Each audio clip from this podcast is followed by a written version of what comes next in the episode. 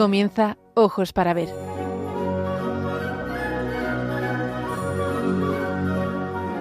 Dirigido por Andrés Jiménez con la participación de Miguel Ángel Irigaray y Santiago Arellano.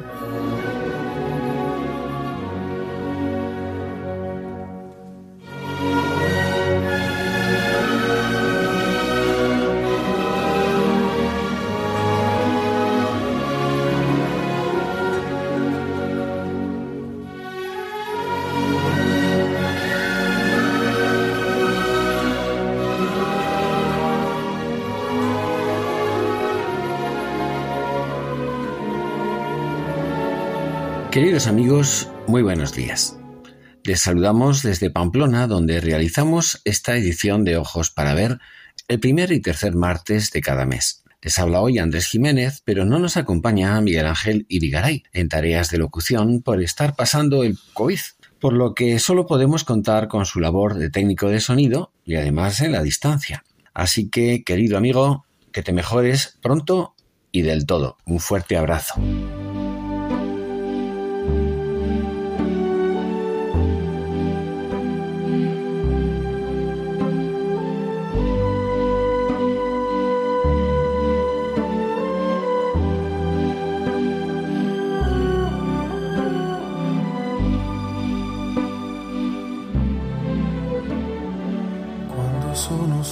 Hoy vamos a hablar del misterio de los misterios, el amor de Dios que se prodiga hasta el extremo y del que en estos días santos venimos haciendo memoria. Nos dice el Evangelio de San Juan que Jesús, sabiendo que había llegado su hora de pasar de este mundo al Padre, habiendo amado a los suyos que estaban en el mundo, los amó hasta el extremo. Este amor extremo es el que hoy vamos a considerar porque es, además del acontecimiento más grandioso que ha tenido lugar en la historia de la humanidad, la pauta y el modelo del amor verdadero. Escribió San Juan Pablo II en su encíclica Programática Redentor Hominis, en 1979, que el hombre no puede vivir sin amor. Él, decía, permanece para sí mismo un ser incomprensible. Su vida está privada de sentido si no se le revela el amor, si no se encuentra con el amor si no lo experimenta y lo hace propio, si no participa en él vivamente. Por esto, terminaba, por esto precisamente Cristo Redentor revela plenamente el hombre al propio hombre. Lo que aportó el cristianismo a la historia de la cultura es una concepción radicalmente novedosa para el mundo clásico con el que se encontró hace más de 20 siglos. En ella destacan primero la noción de persona, referida tanto a Dios como al ser humano. Segundo, la de una libertad que aporta novedades a lo real y que mira hacia el bien. Y tercero, una forma de entender el amor que rompe moldes con todo lo anterior. Porque para los griegos, amar, el eros, era desear tener lo que no se posee. Y esto implicaba carencia. Por este motivo, para ellos, los dioses no pueden amar. Eso sería algo impropio de ellos, ya que indicaría imperfección. Existía, en efecto, un abismo entre los dioses y los hombres, como se demuestra, por ejemplo, en el mito de Prometeo. Era inconcebible que los dioses amaran de verdad a seres mortales, como los humanos, puesto que de ellos no podían recibir nada de lo que careciera la divinidad. Tampoco era imaginable que el abismo entre dioses y hombres pudiera ser franqueado por Dios alguno. Y ahí está el mito de Prometeo precisamente. Sí se concebía que algún hombre extraordinario pudiera recibir el don de la inmortalidad divina, pero no que Dios se rebajase a la condición humana, lamentable y frágil. El eros platónico consistía en el deseo humano de poseer el bien, decíamos, de alzarse hasta la divinidad desde su nostalgia inicial hasta el entusiasmo de la contemplación de la belleza divina. Cuenta Platón en su diálogo El banquete que el dios Eros era hijo de Peña, diosa de la pobreza, y Poros, el dios del atrevimiento. Y de ahí la loca osadía con la que Eros aspiraba a todo, pero al mismo tiempo no parecía propio de la condición divina. Los dioses no podían amar. Cuando Platón explica el origen de este mundo, no sean las ideas, los seres divinos que viven en su lejanía, quienes actúen en su configuración, pues ello sería denigrante, algo así como mancharse las manos de manera indigna. Y por ello, en lugar de los dioses, será un artesano de rango inferior, el demiurgo, quien se encargue de modelar la materia, tomando como modelo la perfección de las ideas divinas. Y de modo semejante, Aristóteles, el más grande teórico de la amistad, excluye que pueda existir una amistad entre la divinidad y los hombres, debido a su mutua desemejanza. A su vez, en su concepción del mundo, Aristóteles diría que Dios es amado, y así mueve a las cosas hacia una perfección, pero Él no ama, porque amar es buscar algo de lo que se carece, y ello es sinónimo de imperfección.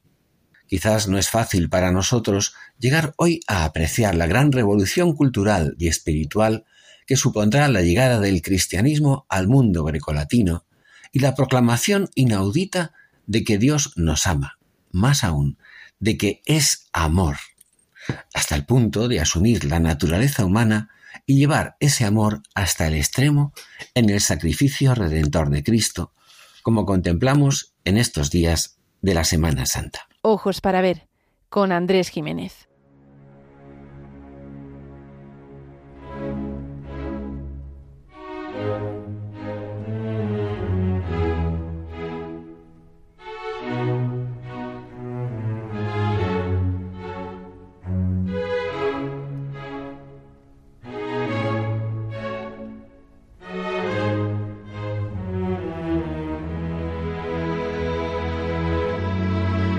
Para ver, el don de la belleza.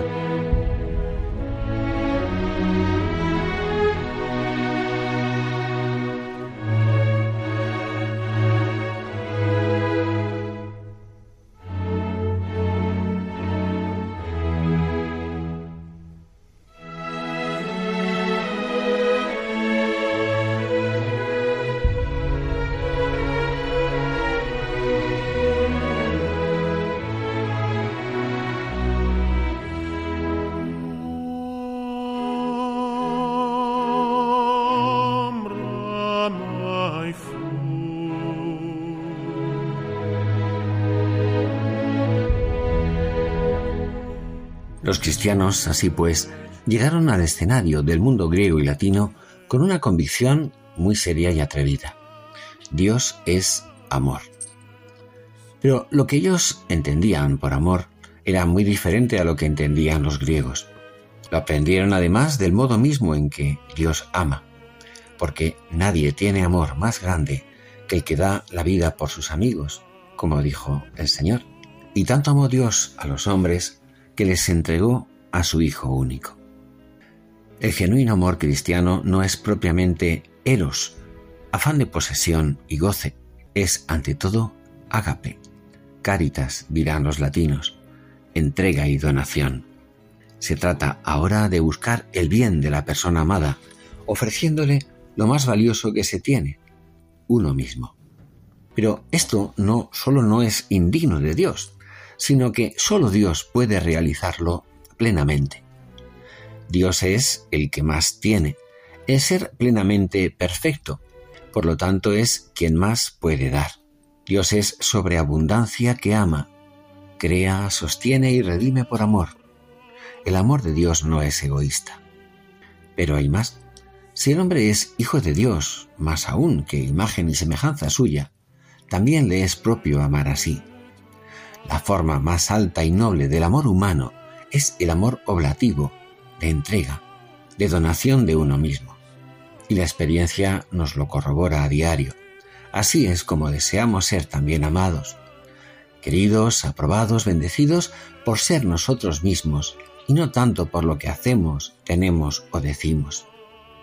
Y así es como hemos sido y somos amados por Dios. Dirá San Pablo, me amó y se entregó a la muerte por mí, por ser cada uno quien es, de modo singular. Por mí. Este por mí señala la más alta dignidad de la persona humana. En el amor cristiano hay, en efecto, como ya dijimos antes, una noción fundamental que es la noción de persona. La persona es un ser único e irrepetible, de naturaleza racional o espiritual, protagonista de su destino mediante el uso responsable de su libertad. El ser humano no es valioso solo por formar parte de un todo social o de una especie privilegiada como ocurría en Grecia. El ser humano es valioso por ser único e irrepetible, tanto en su ser como en su obrar libre y responsable. Puede comprender la realidad, conocerse a sí mismo, actuar por propia decisión y es responsable de sus acciones libres. Lo significativo de la persona es que es digna y valiosa por ser ella misma, en su singularidad irrepetible. Pero la raíz y fuente de esta dignidad, de este valor único, es que soy un ser único e irrepetible por ser hijo de Dios, alguien que ha sido amado por sí mismo, por quien todo un Dios se ha entregado de manera asombrosa, con un amor inequívocamente singular, único y distinto para el amor de Dios, alguien, por consiguiente, valioso en sí mismo.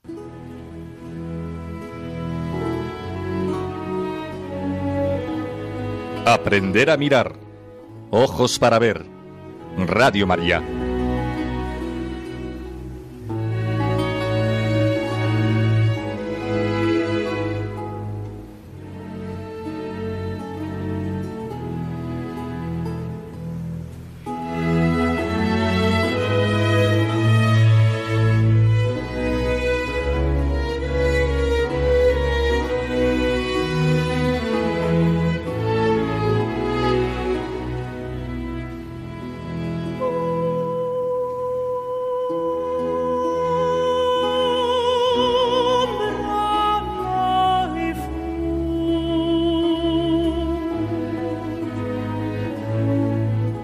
El Dios de Israel, que es el Dios cristiano, sobre todo a la luz de la revelación hecha por Jesús, ama personalmente, con amor de predilección singular. Él se adelanta a amar. En esto consiste el amor, nos dirá San Juan, en que nos amó primero y nos ha enviado a su Hijo como víctima de propiciación por nuestros pecados. El Papa Benedicto XVI, en su encíclica Deus Caritas Est, se refiere a dos formas diferentes de amor, como ya hemos dicho antes, eros y ágape. Los griegos dan este nombre, el nombre de eros, a la atracción amorosa entre el hombre y la mujer. Es un amor pasión, un arrebato, locura divina, la llamará Platón, que se siente atraído y busca la posesión de lo que lo atrae, tendiendo al egoísmo.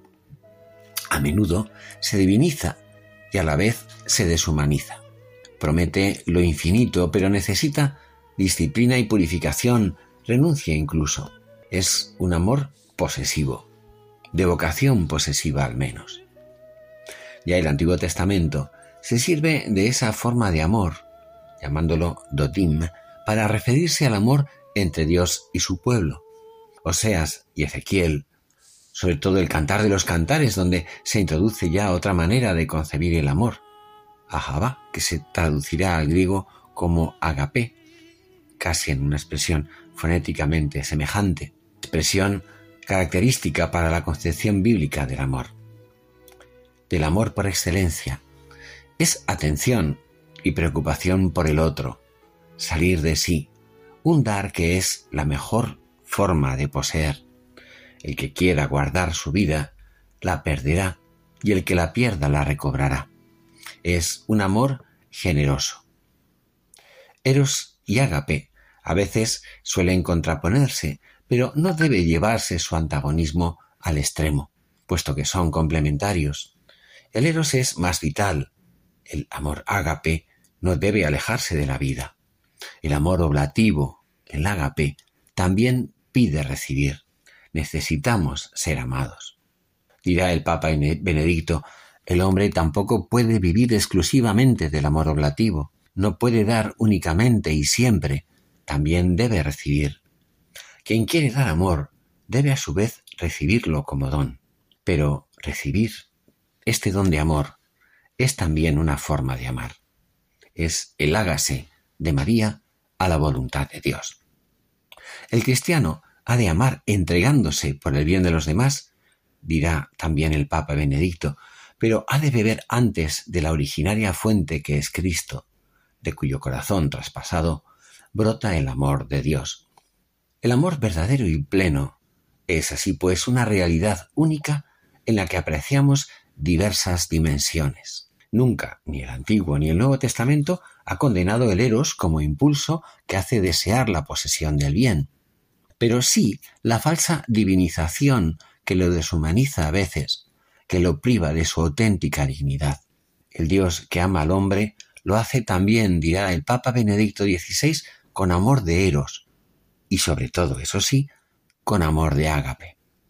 Incluso el matrimonio, un amor exclusivo y definitivo, será manifestado como icono de la relación de Dios con su pueblo. El eros es aquí sumamente ennoblecido, pero también tan purificado que se funde en unidad con el ágape, con el amor de donación. Ahora bien, ¿es propio de Dios padecer? Porque Dios es impasible. No puede padecer ni ser afectado por nada externo a Él. Entonces, ¿Dios tiene sentimientos? ¿Dios puede sentir amor? En primer lugar, hay que distinguir dos formas de sensibilidad. Una sensibilidad sensible en sentido estricto y una sensibilidad espiritual. La sensibilidad sensible está motivada por estímulos de agrado y desagrado y presenta reacciones fisiológicas y físicas en nuestro organismo. Es un padecer, una dependencia de la acción de otro, de estímulos sensibles. Y esto de suyo, efectivamente, no corresponde a Dios. En el ser humano esta sensibilidad es ambivalente y dependiente. Pero existe también una sensibilidad espiritual, y en ella tienen cabida el amor, el sentido más noble, el deseo, el gozo, la esperanza, la alegría. Son sentimientos espirituales y también caben el sufrimiento, la compasión, la pena, el rechazo de algo que es malo.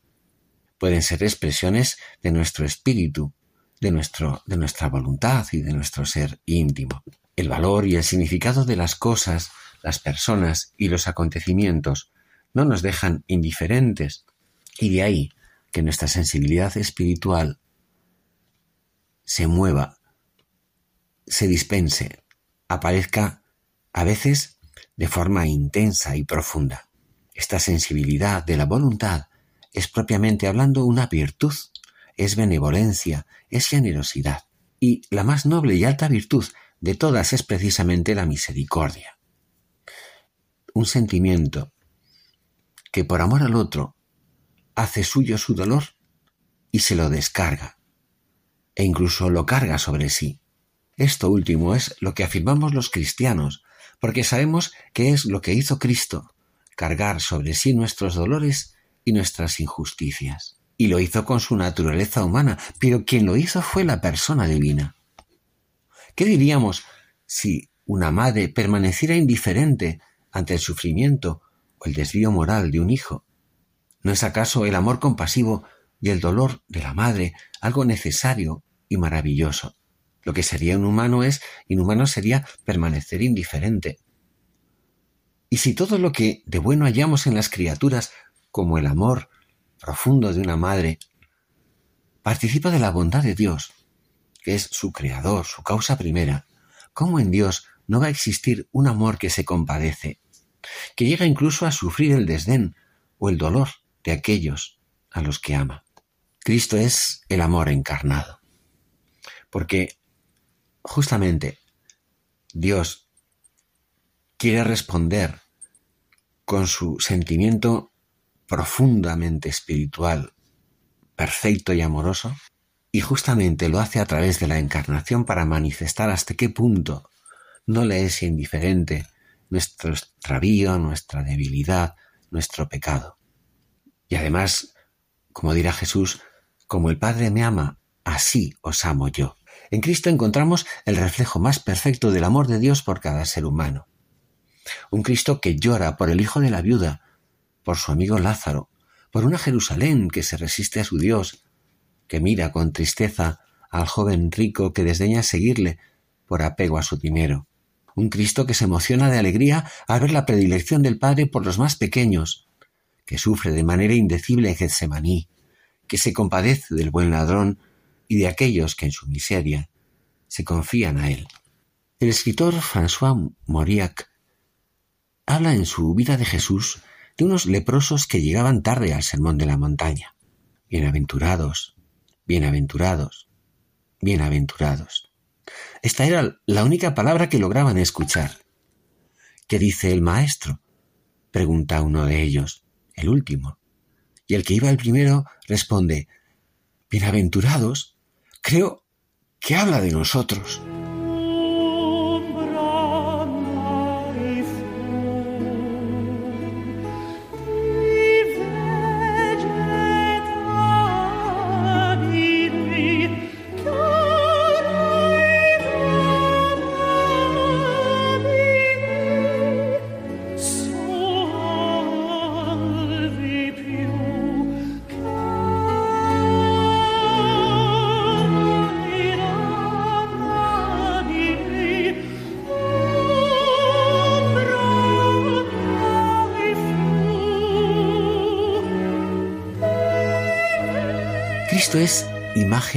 Visible del Dios invisible, que nos devuelve la semejanza divina deformada por el pecado. Compañero de camino, se ha unido con cada ser humano, trabajó con manos de hombre, pensó con inteligencia de hombre, obró con corazón de hombre, amó con corazón de hombre. el corazón de Cristo, en su intimidad, es donde anidan los pensamientos, intenciones, sentimientos, deseos, afectos más profundos. Dios manifiesta a cada hombre y mujer un amor que es a la vez humano y divino. Con ello, nos muestra un amor apasionado de Dios por su pueblo, por el hombre, por cada uno de nosotros. Dios va tras la oveja perdida, la humanidad doliente y extraviada. Y es este un amor tan grande que pone a Dios contra sí mismo, su misericordia contra su justicia, como llegó a decir San Juan Pablo II. El cristiano reconoce esta pasión del amor de Dios en el sacrificio de Cristo en la cruz. Ante todo. De este modo, el corazón de Cristo no sólo experimentó la tristeza del pecador, sino que traspasado por una lanza dejó de latir para satisfacer su culpa.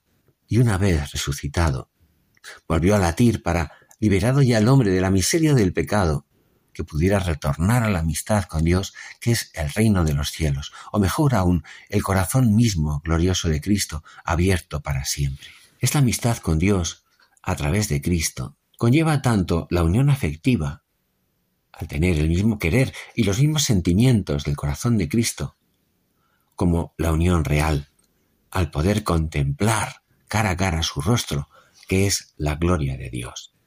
Ciertamente, podemos afirmar que el corazón de Cristo es el rostro de la misericordia, del amor encarnado de Dios. Y Dios perpetúa este amor de entrega, agapé, pero también pasión amorosa, un profundo eros en la Eucaristía, en la que nos llega ese amor corporalmente. San Juan de Ávila contempla a Cristo clavado en la cruz y se ve irresistiblemente llamado a corresponder con su amor bellísimo el texto que nos dice, no solamente la cruz, mas la misma figura que en ella tienes, nos llama dulcemente a amor. La cabeza tienes inclinada para oírnos y darnos besos de paz, con la cual convidas a los culpados, siendo tú el ofendido.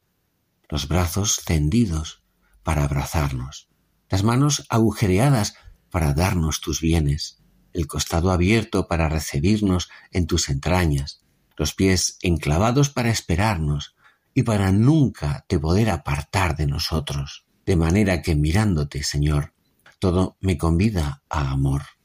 El madero, la figura, el misterio, las heridas de tu cuerpo y sobre todo el amor interior me da voces que te ame y que nunca te olvide mi corazón.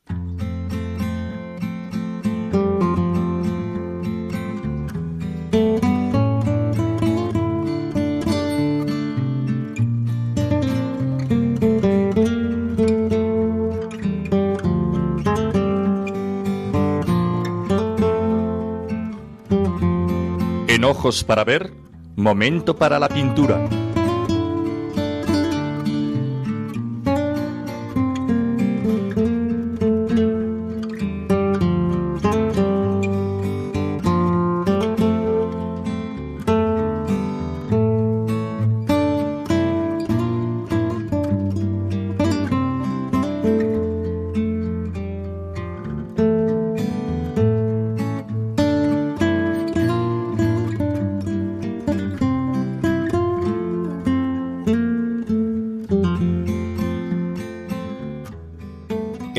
Cristo es, como seguramente saben todos, un enorme lienzo pintado por el Greco para la sacristía de la Catedral de Toledo. Es su primera obra en España. La fama que le proporcionó este cuadro, junto con otros para el convento de Santo Domingo el Antiguo, fueron determinantes para que el Greco estableciera definitivamente su taller en la ciudad imperial. El asunto era del todo nuevo pues las sacristías se adornaban con la escena de la crucifixión. Es llamativo y novedoso que el motivo idóneo para este lugar donde los canónigos se revestían con ricos ternos sea el del humillante despojo de las vestiduras de Cristo. Así, mirando al Maestro, cada miembro del capítulo catedralicio podría preguntarse, ¿quién soy yo? ¿A quién estoy siguiendo? Sin duda, la presencia de todo un dios despojado de su túnica y maniatado como si fuera un animal, era un episodio de la pasión suficientemente impactante como para llevar a la conversión a todo aquel que lo contemplara. Los evangelistas narran junto a la crucifixión de Cristo el reparto de sus vestidos. Se repartieron sus vestidos, echando suertes, leemos en el Evangelio de San Lucas, en el capítulo 23. Así se cumplía la profecía del Salmo. Se han repartido mis vestidos y han echado a suertes mi túnica. La tradición medieval ortodoxa bizantina, en la que se formó inicialmente Doménicos Theotocópulos, interpretaba el episodio como anterior a la subida de la cruz. En esta obra el pintor adopta una forma de componer la escena muy original. Hace que el grupo principal ocupe todo el espacio anulando cualquier referencia al entorno natural. El punto de vista de este grupo es frontal. Las tres mujeres de la parte baja, la Virgen María, María Magdalena y María la de Cleofás, están pintadas desde un plano superior, con sus figuras superpuestas, formando una diagonal que se contrarresta con la diagonal que en sentido contrario configura el hombre que, inclinado en escorzo, prepara el madero de la cruz. De alguna manera estas dos diagonales de la base coinciden en un vértice sobre el que se yergue la figura de Cristo, la única que se nos muestra de cuerpo entero desde los pies, descalzos y pobres, hasta el vértice de la cabeza. La figura de Cristo es monumental y su túnica, de la que nos dice la escritura que era inconsútil, sin costura, tejida de una pieza de arriba a abajo, es pintada en un rojo vivo manchado con espesas pinceladas de luz blancas, que hacen sobresalir aún más la figura del fondo, convirtiéndola en el punto focal al que todas las miradas son atraídas desde que penetran en la estancia de la sacristía. Si recorremos su figura desde los pies, desde abajo hacia arriba, advertimos el protagonismo de la mano abierta sobre el pecho que acepta y no se resiste al mal. Y nuestra atención, acaba reparando en el rostro coronado de espinas, lleno de luz y de mansedumbre, con unos ojos que miran al cielo, al que sabiamente nos conducen. Es una mirada dialogante, sin duda, con el Padre. El tumulto que rodea a Cristo se compone de más de veinte personajes distribuidos en apenas tres filas, con las cabezas alineadas a una misma altura en agitado y animado movimiento. Los rostros se mueven de forma convulsa, se inclinan para mirar al condenado, giran hacia atrás, gesticulan y hablan a gritos. Algunos nos miran fijamente y uno de ellos nos señala con dedo acusador.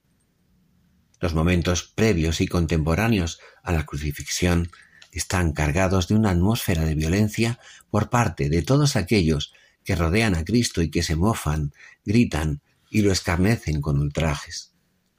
Entre todas las figuras destaca un soldado que viste armadura del siglo XVI y que algunos identifican con Longinos, el lancero que tras atravesar el costado con la lanza se convirtió e hizo aquel acto de fe. Ciertamente, este hombre era justo. Las calidades del acero y el reflejo de los rojos de la túnica sobre él son un prodigio de maestría técnica en un greco obsesionado por la óptica y el comportamiento de los espejos cóncavo-convexos, con un tratamiento más suelto y desdibujado en las pinceladas que arrastran el pigmento rojo por toda la superficie. En el rostro del soldado seguramente encontraríamos el retrato de un noble caballero toledano.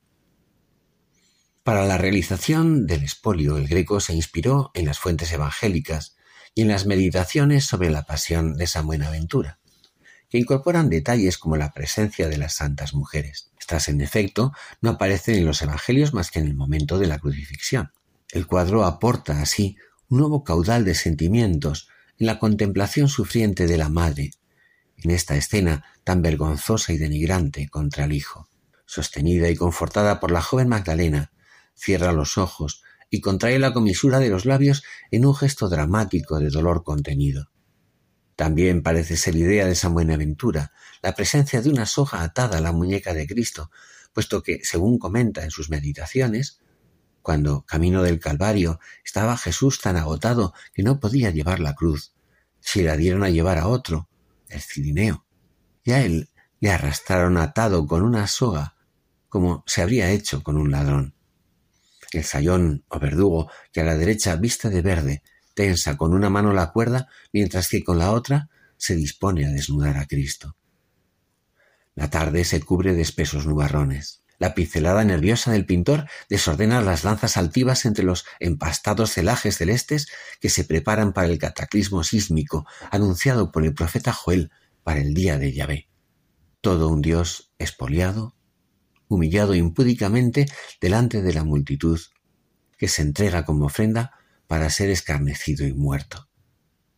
El mismo Señor de todas las cosas que abre los brazos en señal de mansedumbre y asume sobre sí todo el ímpetu de la ira y toda la injusticia para devolvernos la convertida en amor, en amor que perdona. El greco nos revela el alma de Cristo, víctima inocente. Su bello rostro iluminado y su túnica roja forman un fuerte contraste con los oscuros rostros de los acompañantes y con la entonación gris que domina el fondo del cuadro. La mano derecha abierta sobre su corazón, la mano izquierda bendiciendo al carpintero que orada con un punzón el madero para que el clavo penetre con más facilidad. Pero la maravilla se encuentra en la mirada hacia lo alto de Jesús. Sus hermosos ojos, bañados casi en lágrimas y expresión de su alma, son un prodigio de dulzura, de intensidad en la ternura que desvelan y que parece suplicar al Padre, perdónales, porque no saben lo que hacen. En la túnica roja de la que está a punto de ser despojado se anticipa el sacrificio eucarístico, lo que se hará más adelante en forma sacramental. En breve se va a realizar como sacrificio cruento por los pecados de la humanidad. Una de las peculiaridades del cristianismo es la convicción de que Dios sale al encuentro del hombre, singularmente en la, persona de Cristo Redentor. Dios ha puesto su tienda entre nosotros. Ha venido en la carne para mostrar al ser humano hasta qué punto es importante para él.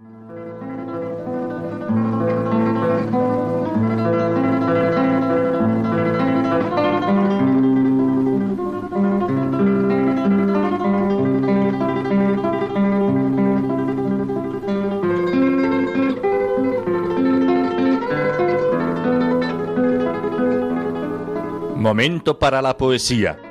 Ojos para ver. Radio María.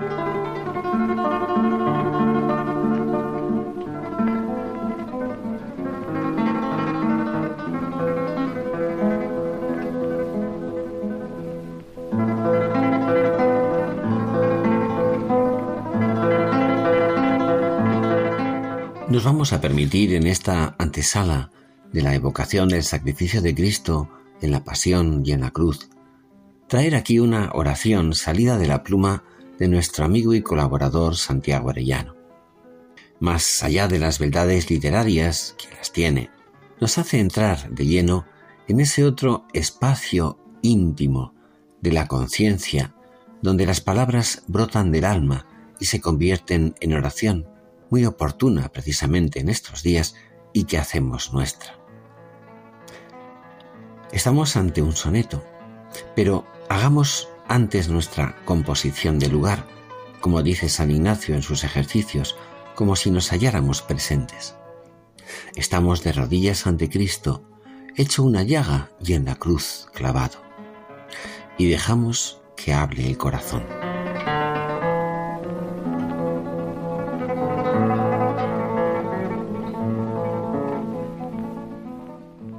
Aquí me tienes, mi Señor, postrado, mirando con espanto tu figura.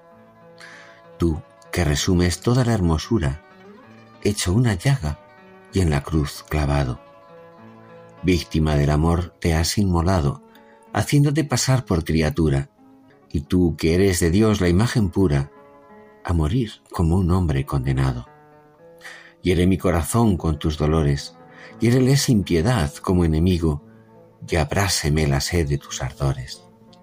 Porque yo tengo, por mi gran castigo, que sepa tu verdad y tus amores, y no me muera en un morir contigo.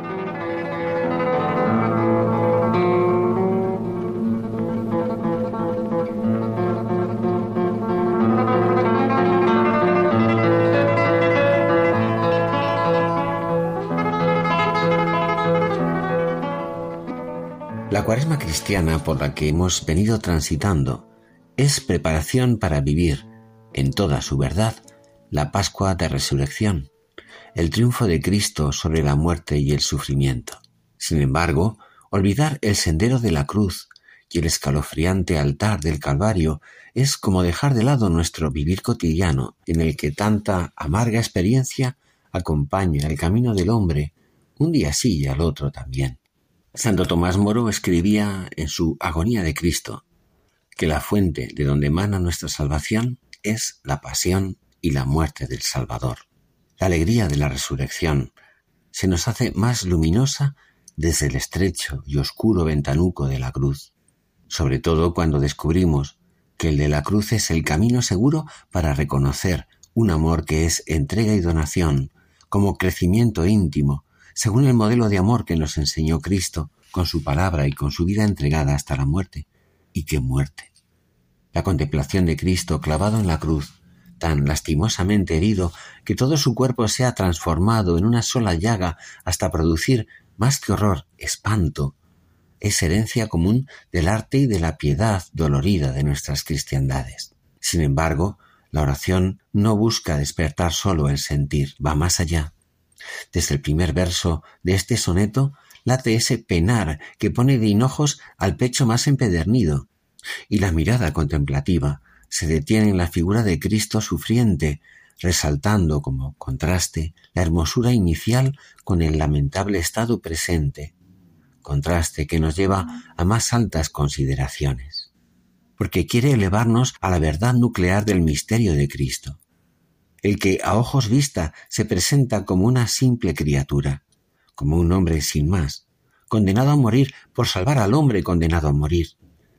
Desvela nada menos que la imagen más perfecta y pura de Dios mismo en la prueba más incomprensible de su divinidad, inmolarse voluntariamente como víctima del amor que perdona hasta el final, de un amor extremo.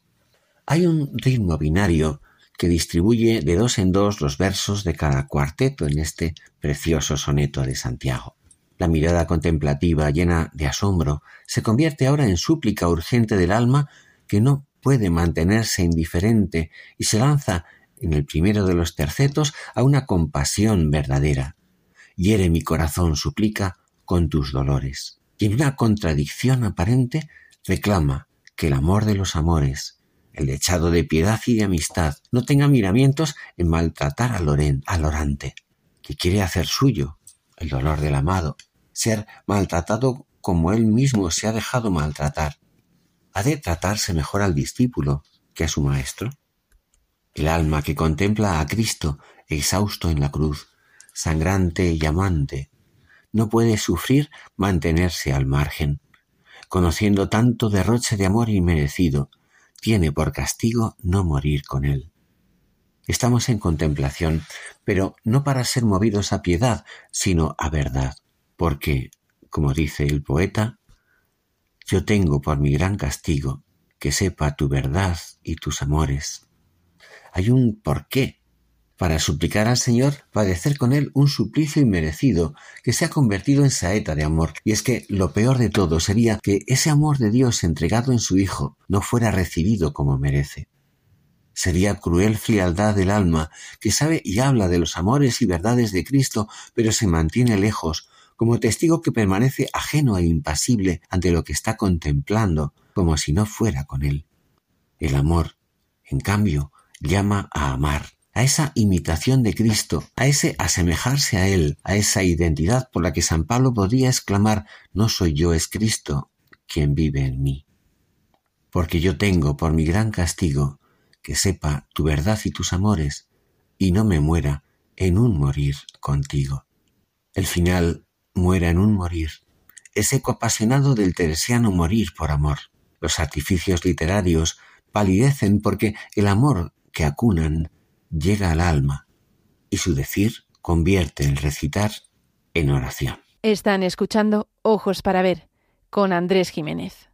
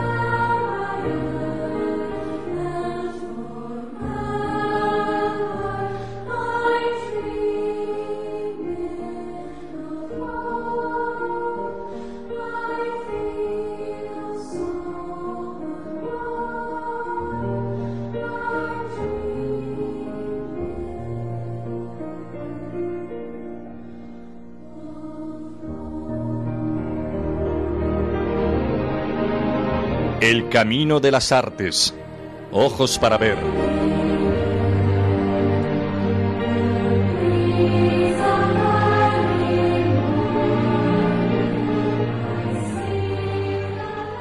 La Pasión según San Mateo de Johann Sebastian Bach recorre el sufrimiento y la muerte de Cristo según el Evangelio de San Mateo en sus capítulos 26 y 27.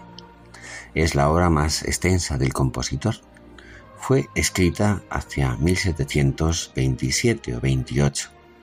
Cayó en el olvido con la muerte del compositor, pero un siglo más tarde, en 1829, Félix Mendelssohn volvió a interpretarla, lo que dio origen a un gran interés por las obras de Bach, que es considerado hoy por muchos como el mayor músico de todos los tiempos. A continuación vamos a escuchar el coro final de la Pasión, según San Mateo, que hace el número 78, interpretado por los coros de orquesta Bach de Múnich, dirigidos por Karl Richter. La letra de esta parte final dice así. Llorando nos postramos ante tu sepulcro para decirte, descansa, descansa dulcemente. Descansad, miembros abatidos, descansad, descansad dulcemente. Vuestra tumba y su lápida serán cómodo lecho para las angustiadas conciencias y lugar de reposo para las almas. Felices son tus ojos que se cierran al fin.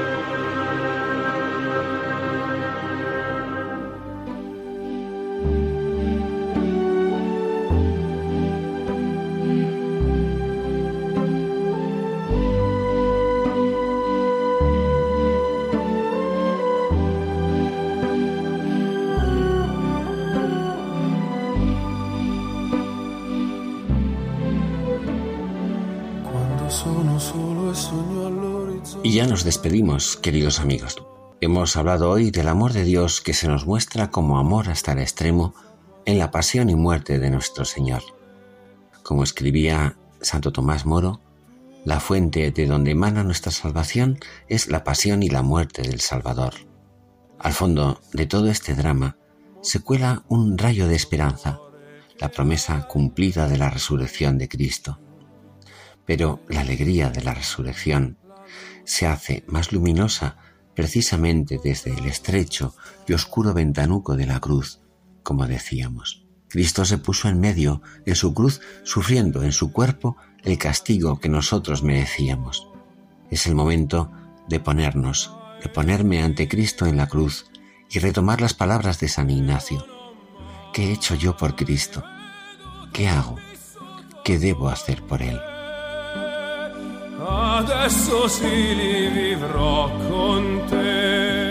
Y le recordamos que pueden disponer del contenido de este programa para volver a escucharlo o para descargarlo, entrando en la página web de Radio María, en la sección de podcast, buscando nuestro programa Ojos para Ver en la fecha de hoy, 4 de abril de 2023.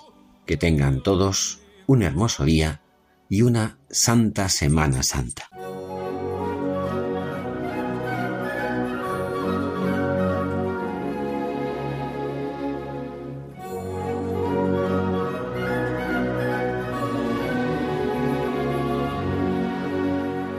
Finaliza Ojos para Ver.